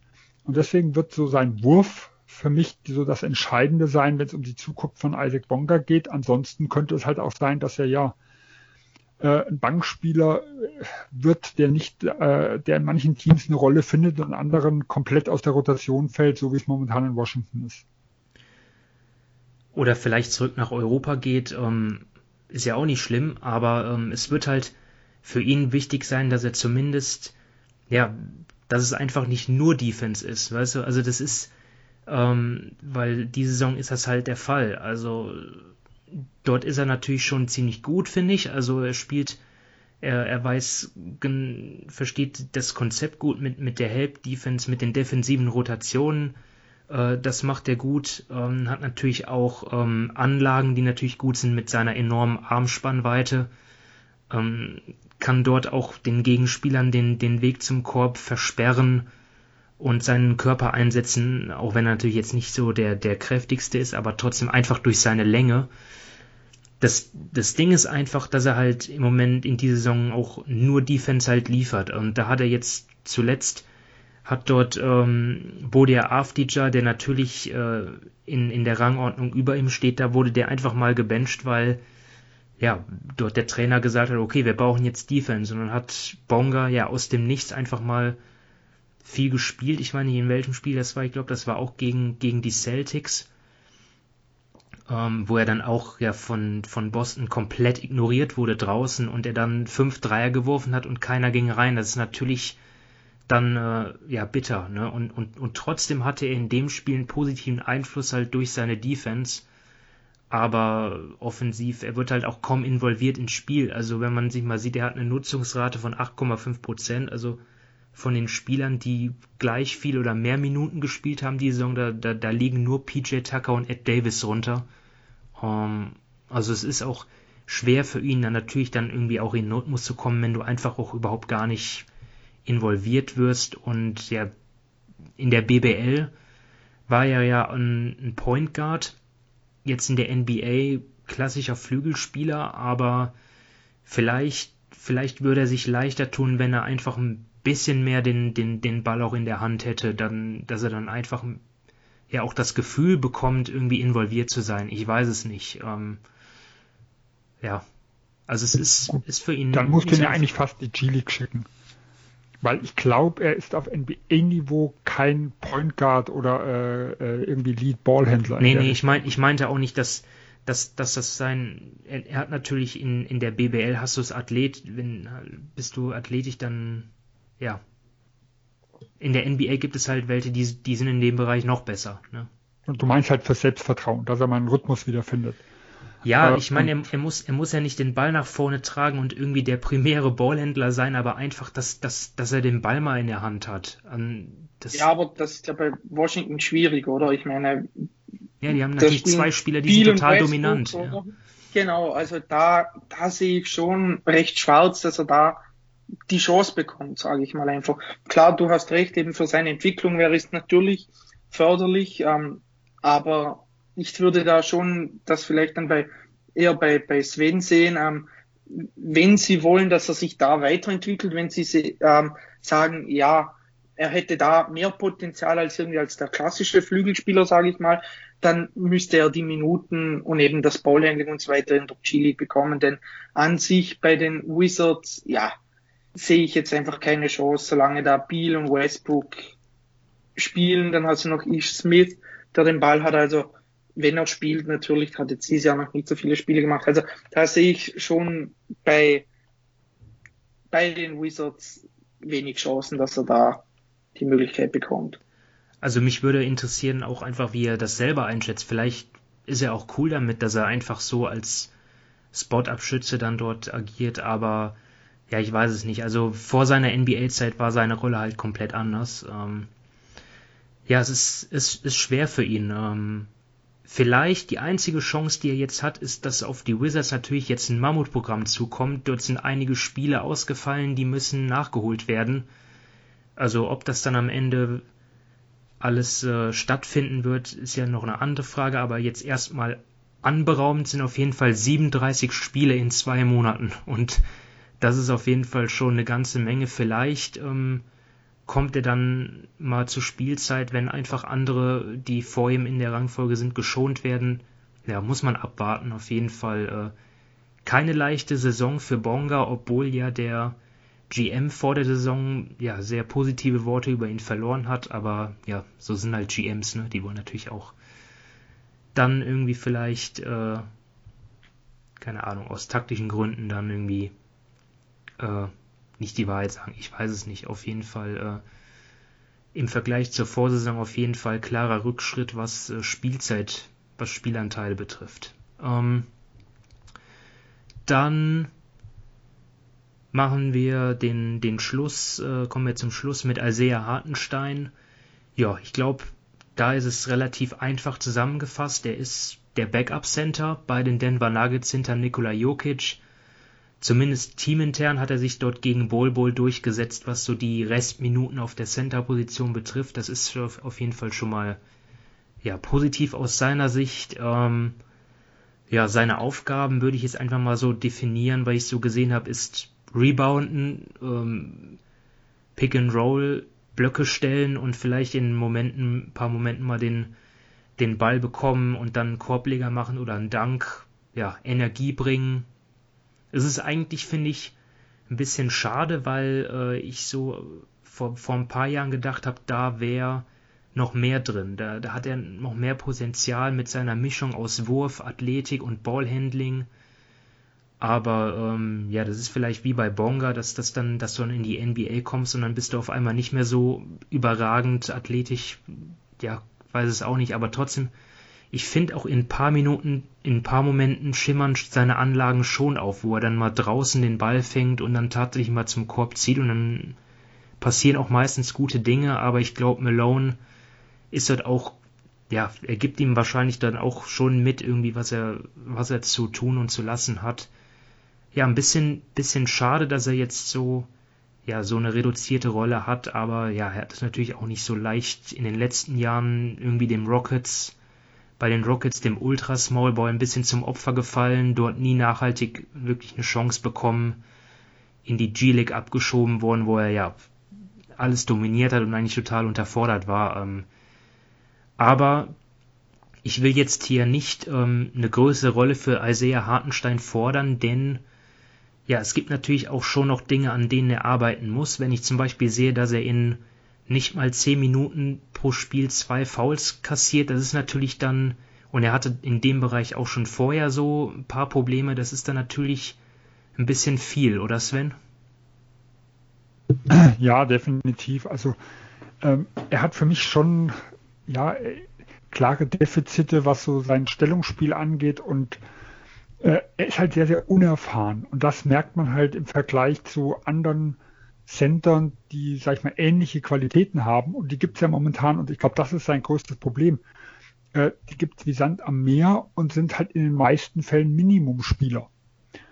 Weil sein, diese Position oder diese Rolle, die er spielt, die wird auf diesem Niveau, das er halt momentan hat, in der NBA sehr, sehr selten gesucht.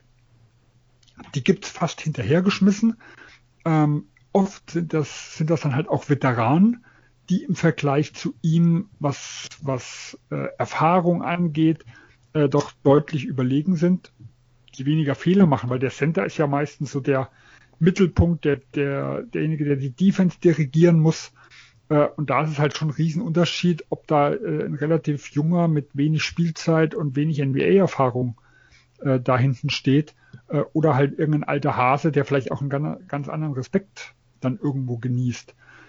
Und ich sehe ihn vom Skillset her auch äh, über einigen von den Minimumspielern, die vielleicht eine etwas größere Rolle mittlerweile haben. Äh, ich habe auch schon immer wieder gesehen, wie du es gesagt hast, dass er halt auch mal zum Brett gezogen ist, dass er auch äh, am Perimeter mal einen Guard verteidigt hat. Und auch wenn er mal geschlagen wurde, teilweise noch zurückkam und von, von hinten quasi nochmal den Ball wegblocken konnte. Äh, aber das sind halt wirklich so ganz, ganz einzelne Lichtblicke in der Hinsicht. Äh, Im Großen und Ganzen ist er halt sehr ersetzbar äh, und selbst wenn, wenn diese Art von Big Man das ein oder andere Team, sag ich mal, nicht mehr gefunden hat, äh, dann spielen halt viele Small Ball stattdessen. Und das sieht man ja auch selbst bei den Denver Nuggets.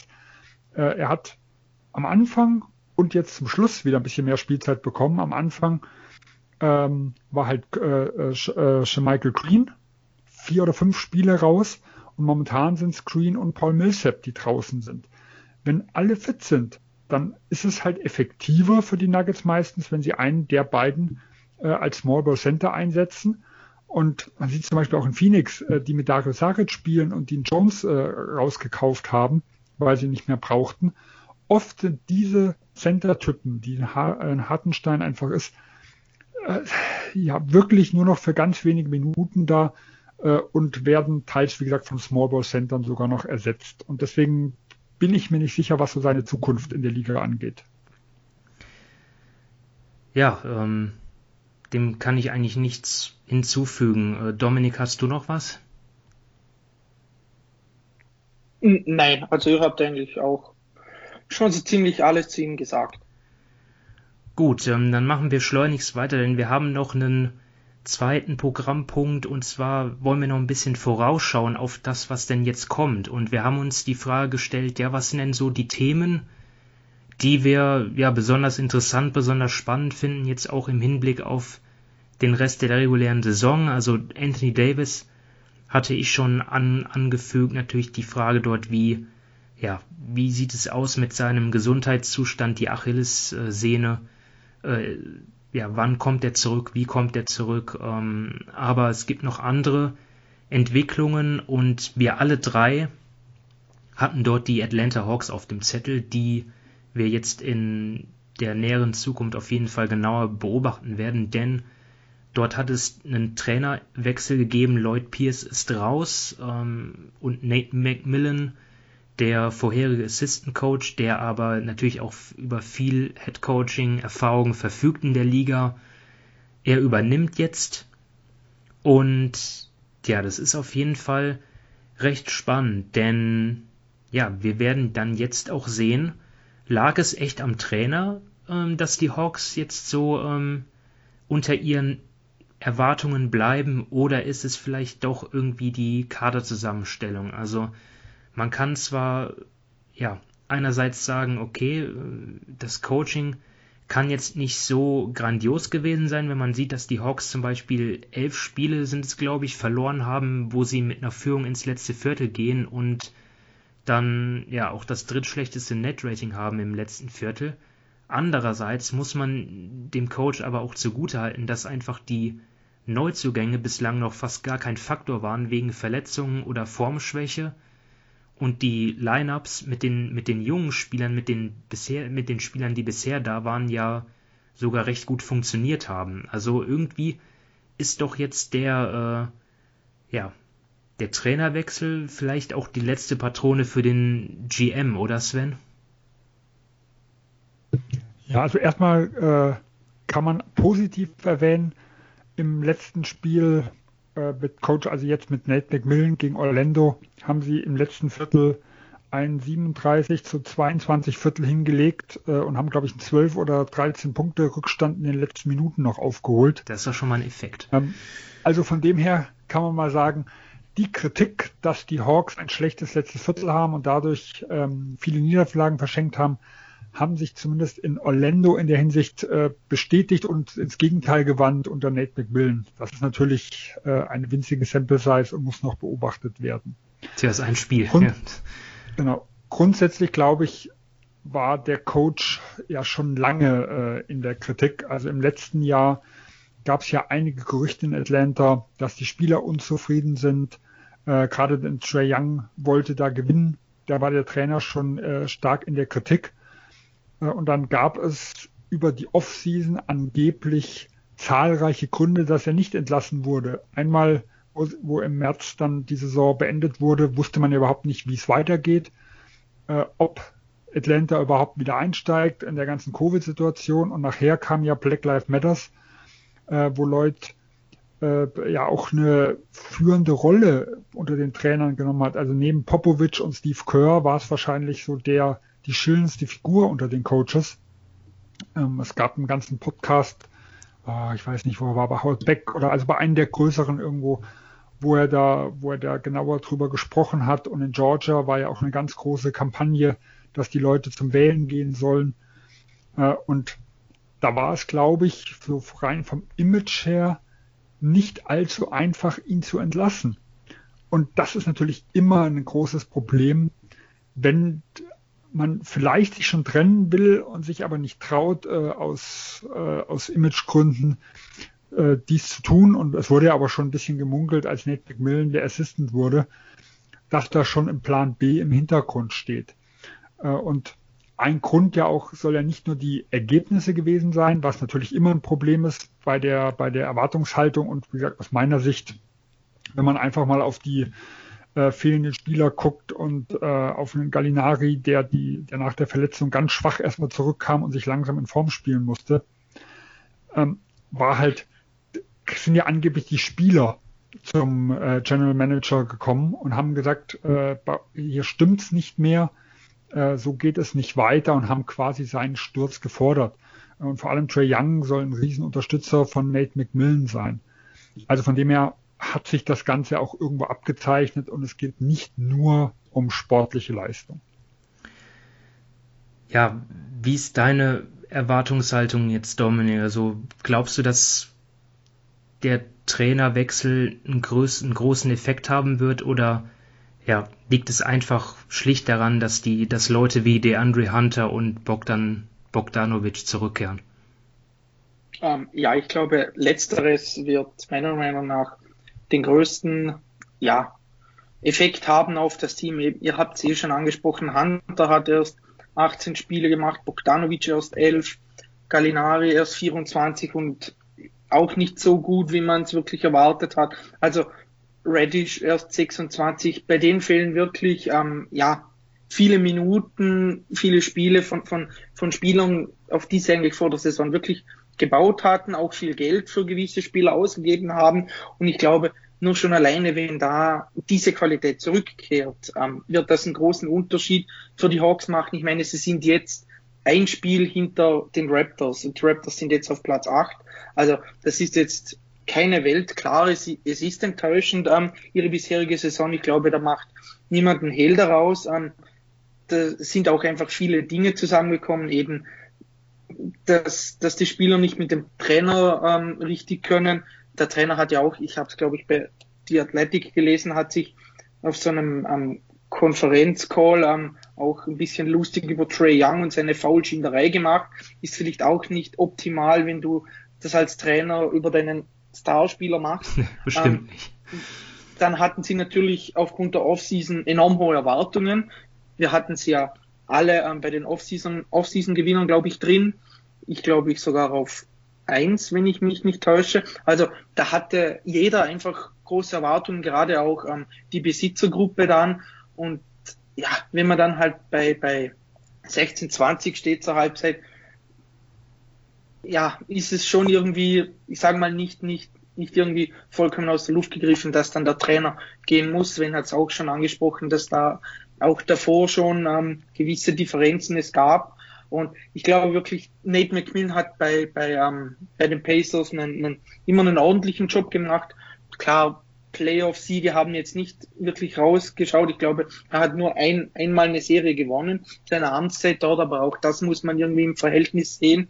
Und ansonsten, ja, wenn sie das, wenn sie ihre, ihre Crunch-Time-Performance ein bisschen in den Griff bekommen, die ja eben wirklich katastrophal war, also wirklich miserabel, und die Spieler da zurückkommen, dann sollte es schon eigentlich in, ich sage mal, in die richtige Richtung gehen, weil sie allein vom Kader her talentierter sind als zum Beispiel die Bulls oder die Hornets oder auch die Knicks und so weiter. Also ich glaube schon, dass es da für sie aufwärts gehen wird jetzt in der zweiten Hälfte. Ja, werden wir schauen. Also der Druck ist auf jeden Fall enorm, auch von, vom Besitzer. Ne? Das ist ja so der größte Druck, den du haben kannst. In den letzten Jahren war das ja so, ja, da haben sie Zeit bekommen, ähm, ja, sich zu entwickeln und jetzt auf einmal ähm, sollen es aber die Playoffs sein, ist dann auch nicht so einfach, glaube ich, dieser, den Schalter so umzulegen. Ähm, ja, und ich glaube, dass dann auch ja so eine so eine Entscheidung damals Doncic nicht zu draften, das ist irgendwie auch so eine Sache, die die Hawks natürlich einholt. Genauso wie die anderen Teams, auch die, die Suns und die Kings, die, die ähm, ja auch Doncic nicht genommen haben. Ja, da ist ja auch mittlerweile schon jeweils der Coach und GM ausgetauscht worden. Also ja, ich glaube, das, das könnte vielleicht auch an, an dieser Draft dann noch liegen, dass Travis Schrank, der GM, dort äh, ja auch um seinen Job bangen muss, wenn das jetzt äh, nicht bald besser läuft. Ähm, ja, Sven, du hattest äh, noch ein Thema ausgesucht und äh, du hast es äh, Zion als Point äh, Forward oder Point Zion genannt. Ähm, ja, trag doch mal vor, was du da so spannend findest. Ja, wir hatten ja äh, die Pelicans zum Monatswechsel Januar, Februar besprochen und kurz danach äh, hat sich der Spielstil von Zion doch etwas geändert. Wir sehen jetzt immer häufiger, dass er nicht mehr vorne äh, im Halfcourt gesucht wird, also dass er, da, dass er da wühlen muss, dass er gucken muss, eine, dass er in eine gute Position kommt und die Mitspieler ihn versuchen im Post äh, oder so anzuspielen, sondern dass er schon für den Ballvortrag zuständig ist.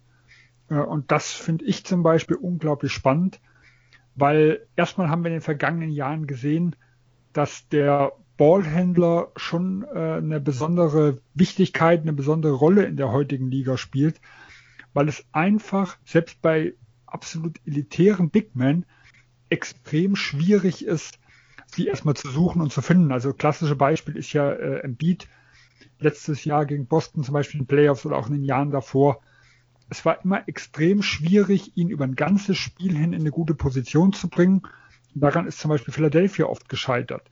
Äh, es war extrem schwierig für die Pelicans früher um Anthony Davis, der auch kein Ballhändler ist, äh, ein, ein Team zu bauen, was so erfolgreich ist, dass, dass er eigentlich sein müsste mit einem Spieler seiner Qualität.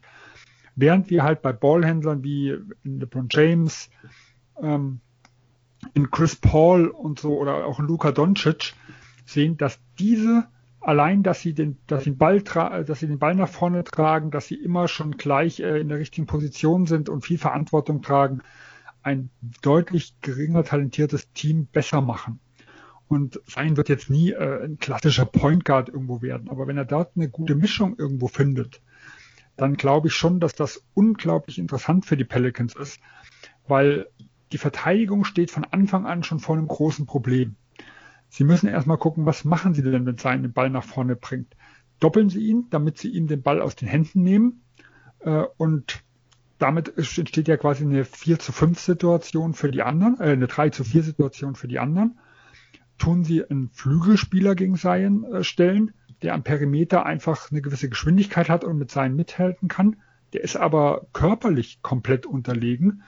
Äh, oder stellen Sie einen Bigman ihm gegenüber, was ja oft äh, unterm Brett passiert. Da wird, wird er ja oft quasi gegen Big Man gestellt, weil er halt körperlich so, so imposant ist. Dann hat er aber riesen äh, Schnelligkeitsvorteile. Äh, also deswegen sehe ich es schon als ganz, ganz wichtigen Schritt in seiner Entwicklung, dass er dort etwas mehr ausprobiert wird, etwas mehr als Pick-and-Roll-Ballhändler äh, genutzt wird ähm, und wir da, dort halt mal sehen, wie gut er sich dort schlägt und im Februar war das zumindest recht beeindruckend. Dominik? Ähm, ja, also ich sehe es eigentlich genauso wie Sven. Ähm, Sion übt einfach unheimlichen Druck auf den Ring aus und dementsprechend auch auf die gegnerische Verteidigung. Ich glaube, ich habe es äh, auf, auf Twitter gesehen. Es gab seit Shaquille O'Neal keinen mehr, der so oft und so konsequent wirklich das Brett attackierte. Und durch das vermehrte Ballhandling kann er auch einfach seine Athletik und seine Schnellkraft ein bisschen besser einsetzen. Er ist ja wirklich ein, für seine Größe und für, für er ist jetzt nicht riesig, aber er ist schon massig, sage ich mal. Ähm, er ist für das wirklich ein, ein ordentlicher Ballhändler. Er kann auch ein bisschen passen und Sven hat es eh schon gesagt, es ist unheimlich schwierig, ihn zu verteidigen. Einen kleineren Gegenspieler, ja, nimmt er mit, einen größeren Gegenspieler ist er schneller. Es ist irgendwie so ein bisschen das LeBron James Problem sonst. Und eben, wenn dann seine Gegenspieler absinken, dann attackiert er sie trotzdem, weil teilweise springt er dann einfach auf über sie drüber. Er ist so athletisch, er hat so eine Sprungkraft, das ist schon eine gewaltige Kombination. Und was ich einfach auch noch als Vorteil sehe, ist einfach, seit er so ein bisschen das Ballhandling übernimmt, kann er auch seine Mitspieler entlassen, denn die, die Pelicans haben jetzt nicht, sage ich mal, so ein 1A 1A-Ballhändler wie andere Teams. Sven hat da schon ein paar angesprochen, sondern sie haben Spieler wie Ingram, Lonzo und Co., die das alle so ein bisschen machen. Aber ich sage mal nicht, dass das ihre größte Stärke ist. Gerade bei einem Lonzo, der ist eher so als, als sekundärer Spielmacher dann besser. Ingram kann es auch ein bisschen, aber er ist natürlich kein, kein, ja, einer, der da wirklich jeden Angriff den Ball nach vorne bringen sollte und den Angriff initiieren. Und Sion wäre, wenn er wirklich nur so als Abschluss, Abschlussspieler rund um den Korb eingesetzt wird, ist er einfach verschenkt. Also er macht trotzdem da natürlich seine Punkte, ist effizient und so weiter, aber bei dem ganzen Potenzial und bei dieser Kombination aus Athletik, Schnellkraft, Masse und Ballhandling, dass er alles mitbringt, ja, es wäre schon schade, wenn er da wirklich nur so eindimensional eingesetzt äh, werden würde. Und das ist jetzt nicht mehr der Fall. Und ich freue mich wirklich darauf, dass er da jetzt, oder ich freue mich und freue mich dann auf zukünftig darauf, dass er da immer vermehrt Chancen bekommt, seine Stärken zu zeigen, die die, ähm, die Pelicans sind ja jetzt nicht im Win Now und so weiter, sondern sie bauen ja ihren Kader noch ein bisschen auf. Und da finde ich, ist es unheimlich wichtig, ähm, zu sehen, was Sion kann, was er nicht kann, an was er arbeiten muss, denn er ist einfach ihr, ihr, ähm, ihr Gesicht, ihr Baustein ähm, der Franchise. Und da müssen sie einfach sehen, einfach, was sie mit ihm oder was sie alles aus ihm rausholen können. Ja, also es, wenn, wenn man einfach mal schaut, die Zahlen jetzt vor Februar und nach und seit Februar, also bei ja ungefähr gleicher Spielzeit hat er da einfach seine Assists verdoppelt ja, und ähm, auch seine Assistrate um 9 Prozentpunkte gestiegen. Ähm, ja, das, das ist aber jetzt eine Entwicklung, die, glaube ich, den Pelicans nur gut tut, wenn er wenn Zion einfach mehr kreiert für andere.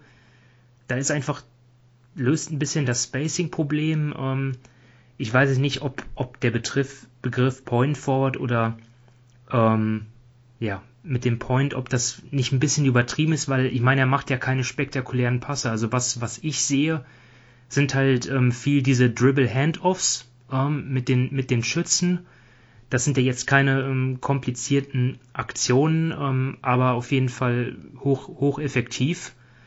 Und ja, wenn er vom Flügel zum Korb zieht, dann hat er natürlich dann, da kommt ihm natürlich zugute, dass die Defense so einen höllischen Respekt vor ihm hat, ne, und eine Mauer vor ihm aufstellt und selbst das dann oft nicht reicht, ähm, um ihn vom Korb fernzuhalten. Aber ja, wenn dann die Hilfe kommt ähm, oder wenn er im Post gedoppelt wird, dann erkennt er das auf jeden Fall gut, ähm, spielt dann äh, den Ball raus äh, zum freien Mann es, es, gibt natürlich schon so ja, Situationen, da muss man dann ein bisschen schmunzeln, wenn man sieht, dass Zion so das Pick and Pop läuft, dann mit, äh, mit JJ Reddick, äh, der dann sozusagen als Blocksteller agiert, ist dann schon witzig, aber auch innovativ und es funktioniert auch. Ähm, ja, für mich auch eine spannende Entwicklung. Und das haben wir in Golden State mit Steph Curry auch öfters gesehen, ja. dass er als äh, Screener da agiert. Und das ist halt ein Riesenproblem für die Verteidigung, weil die haben ja äh, eine unglaubliche Gravity äh, und damit muss man halt überlegen, wie man den Ballhändler Zion mit einem Schützen äh, Reddick, der rauspoppt, irgendwo verteidigt. Äh, weil da, egal was man da zulässt, äh, beides kann nur böse enden für die Verteidigung. Zumindest seitdem Reddick wieder trifft, ja. Dann fehlt uns noch ein Thema und zwar, Dominik, du hattest dir die Indiana Pacers rausgesucht. Warum? Ähm, ja, also ich glaube, wir hatten sie ja vor der Saison so ein bisschen, sage ich mal, hinter den Top 5, Top 6 so im Osten. Eigentlich wie die letzten Jahre immer unheimlich konstant, ähm, eine gute Siegbilanz, locker in die Playoffs und so weiter. Und jetzt dieses Jahr stehen sie jetzt bei 16 zu 19. Ähm, wirklich ähm, für sie an sich nicht so, nicht so eine gute Bilanz. Ähm, und wenn man nur so oberflächlich mal drauf sieht, dann hatten sie sage ich mal, von wirklich ihren absoluten Starspielern nicht solche Verletzungs- und Corona-Probleme wie vielleicht andere Teams. Sabonis hat ähm, 35 von 37 Spielen gemacht. Ähm, was haben wir noch? Brocken 34, Turner 33, Justin Holiday 35. Aber wenn man dann so ein bisschen tiefer, sage ich mal, in die Materie geht, dann sieht man einfach, dass ihnen zwei Spieler unheimlich abgehen, nämlich TJ Warren, der hat nur vier Spiele gemacht und wir wissen ja noch, Bubble, dies und das. Und Jeremy Lamb, der hat auch nur 21 Spiele gemacht. Und da bin ich wirklich gespannt, ähm, wenn die beiden wieder, sagen wir mal, zurückkommen oder einfach ähm, Minuten sehen. Ähm, gut, bei, bei, ähm, bei ähm, Warren ist es noch recht, ähm, sage ich mal, schwierig zu wissen, wann er zurückkommt. Das haben sie noch nicht öffentlich gemacht. Aber generell finde ich einfach, man sieht bei Indiana, wie sehr ihnen so ein bisschen das Flügelspiel fehlt. Nicht wirklich offensiv, wobei sie da natürlich auch fehlen, gerade Warren, ähm, der da wirklich immer gut gespielt hat. Aber defensiv, sie haben da einfach ähm, keine Leute, die irgendwie ähm, ja, sage ich mal, da wirklich gut verteidigen können. Sie können unheimlich froh sein, dass Miles Turner defensiv so eine wirklich herausragende Saison spielt, sonst würde es da auch übler aussehen. Und das hat mich schon, sage ich mal, wenn man jetzt ähm, Indiana nicht immer beobachtet und das muss ich ehrlich zugeben, ich gucke jetzt nicht jedes Indiana-Spiel, das ist jetzt nicht irgendwie mein Team. Dann könnte man schon sagen, ja, eben mit, mit dem Trainerwechsel, sie haben ja Nate McMillan da gefeuert, ähm, ist das schon recht, sage ich mal, überschaubar. Ähm, eben weil sie ja vielleicht jetzt nicht die großen ähm, Träume hatten wie andere Teams, wie jetzt die Nets und so weiter, aber doch eben nach den letzten Jahren, wenn man das gesehen hat, immer ein wirklich ein sehr, sehr solides Team waren und jetzt einfach ja Probleme haben, nicht wirklich was ähm, auf die Reihe bekommen und da bin ich schon sehr gespannt, wie sie es jetzt nachher in, in der zweiten, sage ich mal, in der zweiten Saisonhälfte ähm, schaffen. Denn eben der Osten ist unheimlich knapp. Wir haben es vorher bei ähm, den Hawks schon gesagt. Die Pacers sind jetzt ein halbes Spiel vor den Hawks.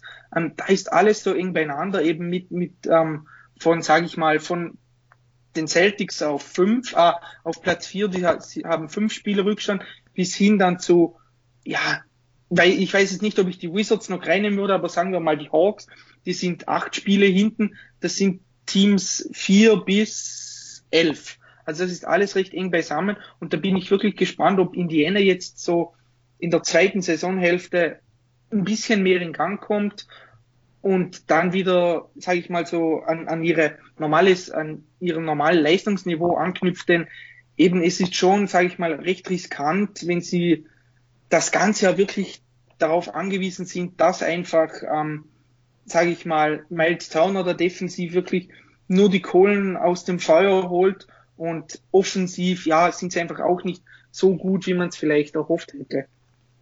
Also ich finde die Pacers auch wirklich ein unglaublich spannendes Team. Denn man muss ja sagen, sie sind ja eigentlich recht gut gestartet in die Saison. Also sie standen ja bei 11 zu 7 äh, und auch dort war Warren ja schon äh, einige Spiele raus und haben dann quasi jetzt 5 zu 12 äh, in den letzten 17 Spielen gehabt. Und was man halt ähm, Nate McMillan zugute halten muss in den letzten Jahren, der hat ja auch immer wieder Verletzungspech. Aber er hat mit seinem Raster schon immer überperformt. Äh, also auch im letzten Jahr, da sind ja zum Beispiel Sabonis, Turner waren über 10 Spiele draußen. Brockton hat knapp 20 Spiele nicht gemacht. Also dass sie äh, Ausfälle hatten, war jetzt, war zum Beispiel im letzten Jahr auch ganz normal und trotzdem, wir hatten es ja auch in der Preview gesagt, die Wahrscheinlichkeit, dass wir die Pacers mit sieben, ich glaube, wir hatten sie alle so auf sieben, ähm, wieder deutlich zu schlecht einschätzen, ist relativ hoch, weil sie eigentlich jedes Jahr das, was auf dem Papier ist, überperformen. Und das haben sie jetzt mit dem neuen Trainer noch nicht gemacht. Ähm, trotzdem sind da einige positive Dinge dabei mit dem, mit dem Trainerwechsel. Also ich finde, äh, das ist so ein bisschen äh, für mich so ein bisschen momentan die, der, der Stil Analytics gegen Oldschool so gefühlt, wo man mal gucken muss, was sich nachher bewährt. Äh, die Pacers waren in den letzten Jahren ein klassisches Oldschool-Team. Ähm, viel aus der Midrange äh, haben sie geworfen, relativ wenig Dreier, die aber dafür sehr hochprozentig, weil sie haben sich wirklich die guten Würfe ausgesucht und das ist dieses Jahr offensiv ganz anders geworden. Also sie nehmen prozentual die meisten Abschlüsse am Ring. Sie nehmen, sind zwar nicht äh, elitär, was den Dreier angeht, aber im Vergleich zu Platz 29 im Vorjahr sind sie jetzt auf Platz 20 gerückt. Und der Midranger, der ja als relativ ineffektiv gilt, ist von Platz 4 im letzten Jahr auf Platz 29 zurück. Also den haben sie äh, deutlich reduziert. Und aber bei den Quoten waren sie im letzten Jahr überall in den, also sowohl am Ring, äh, im Midranger wie beim Dreier immer äh, in den Top 7. Äh, und dieses Jahr sind sie, was die Quoten äh, angefallen ist, nur im Mittelmaß bis schlechtes Mittelmaß. Und da wird sich mal zeigen, ob sich das jetzt dauerhaft ein bisschen wieder einpendelt. äh, in der Richtung. Und ob dieser analytisch besseres äh, Spielstil sich dauerhaft auch durchsetzen wird, was, was eigentlich äh, irgendwo kommen sollte. Äh, aber wie gesagt, noch ist der Effekt überhaupt nicht zu spüren, denn die Offense selber ist nahezu identisch wie im Vorjahr. Was, äh, was schlechter geworden ist, ist die Defense. Und da hat Dominik schon angesprochen, natürlich ein Riesenproblem auf dem Flügel. Das ist heute in der NBA eine ganz zentrale Position. Und auch immer noch, und das haben wir in den letzten Jahren ja auch öfters angesprochen, ist so dieses Duo Turner-Sabonis nicht optimal. Die vier meistgespielten Lineups spielen mit beiden und sie bewegen sich in einem, in einem Bereich von der besten Lineup von plus 1,6 bis zu minus 20,8. Äh, alle vier Lineups. Also die Lineup kriegt immer noch nicht, es, es, sieht zwar optisch manchmal ganz gut aus, man, man denkt, okay, Turner trifft den Dreier jetzt ein bisschen besser, bringt ein bisschen Spacing mit rein. Sabonis hat für mich schon auch nochmal einen Schritt gemacht, er ist teilweise ein richtiger Wühler am Brett, äh, hat auch äh, sein Spacing ein bisschen verbessert, sein Passspiel ist noch ein Tick besser geworden. Und trotz allem läuft diese Sache immer noch nicht äh, rund und sieht oft besser aus, wenn einer von den Big Mans drauf ist. Und in diesem Jahr, zumindest rein statistisch gesehen, ist es ganz klar Miles Turner, äh, der, der das Team weiter vorbringt wie ein Sabonis. Ja, wie gesagt, rein statistisch. Optisch sieht es teilweise, also äh, kommt einem Sabonis manchmal auch ein bisschen besser vor, aber gut, er ist halt einfach ein bisschen dominanter, was sich in den Zahlen dann, dann was so die reinen Analytics angeht, nicht widerspiegelt. Also jetzt zum ja, guten Start, ähm, wie ihr schon erwähnt habt, also dort habe ich schon eine kleine Verschlechterung erwartet, eben weil sie halt Oladipo getradet haben und dafür ja bislang nichts zurückbekommen haben, weil Caris LeVert, ähm, ja, toi toi toi, dass er ja hoffentlich zu 100% wieder gesundet, einfach ja noch nicht ähm, noch nicht beitragen konnte auf dem Feld. Also das ist natürlich auch eine klare Schwächung. Ähm, aber wenn so ein stabiles Team wie Indiana 12 von 17 Spielen verliert, dann äh, horcht man schon mal auf, das ist klar. Und auch deswegen ja, teile ich dort eure Meinung auch, dass es auf jeden Fall ja, ein interessantes Team ist. Ähm, ja, gibt es noch äh, ein Schlusswort von euch mit Ergänzungen? Von mir nicht, nein. Okay. Nee, ich glaube, wir haben das Wichtigste angegriffen.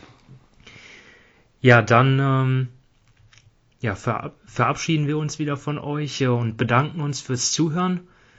Und ja, wünschen euch ein schönes Wochenende. Ob ihr jetzt das äh, All-Star-Game euch anschaut oder nicht, ähm, das ist euch überlassen. Aber falls ihr es macht, dann auf jeden Fall viel Spaß und ähm, ja, wir melden uns dann in äh, den, der nächsten Zeit dann wieder, denn es gibt ja wieder einiges, was noch passiert mit der anstehenden Trade Deadline, äh, ja, dem, dem Buyout-Markt und dann natürlich dem Schlusssport in der regulären Saison. Aber bis dahin macht's gut und bis zum nächsten Mal. Ciao.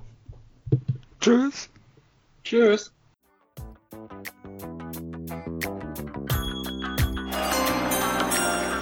With the ninth pick in the 1998 NBA Draft. Ball ist bei Nowitzki, da muss er hin jetzt. Und verteidigen! Verteidigen jetzt! Es ist schlicht und ergreifend der einzig wahre Hallensport.